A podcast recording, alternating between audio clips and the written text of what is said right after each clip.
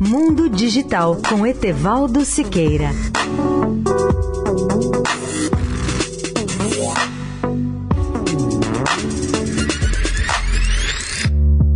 Olá, amigos da Eldorado. Dedico mais esta semana às principais inovações que selecionei no CES 2020 de Las Vegas, encerrado na sexta-feira. A novidade de hoje é o protótipo de carro ou táxi voador, o Bell Nexus Autonomous Vehicle, algo que combina automóvel com helicóptero.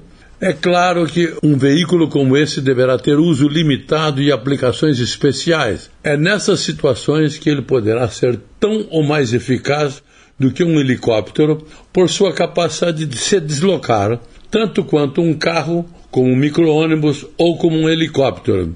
O primeiro protótipo do veículo já havia sido apresentado em janeiro do ano passado, mas neste ano ganhou novos aperfeiçoamentos e o seu lançamento comercial está previsto para 2023. O táxi voador pesa 2.700 quilos e tem uma velocidade máxima de 241 km por hora. Essa velocidade é alcançada por seis motores a hélice com um diâmetro de 2,5 metros. Um dos planos para sua aplicação será como um Uber aéreo que já tem até o nome de Bell Nexus Air Taxi. Seus fabricantes esperam ter duas versões desse veículo, uma com piloto e outra autônoma. Neste último caso, em parceria com a NASA, o veículo sem piloto será utilizado para supervisionar um sistema de tráfego de baixa altitude. Esse tipo de supervisão deverá ter crescimento exponencial, segundo prevêem os especialistas da NASA. Espera-se até que o sistema possa ser uma solução para diferentes tipos de transportes nas maiores cidades do mundo.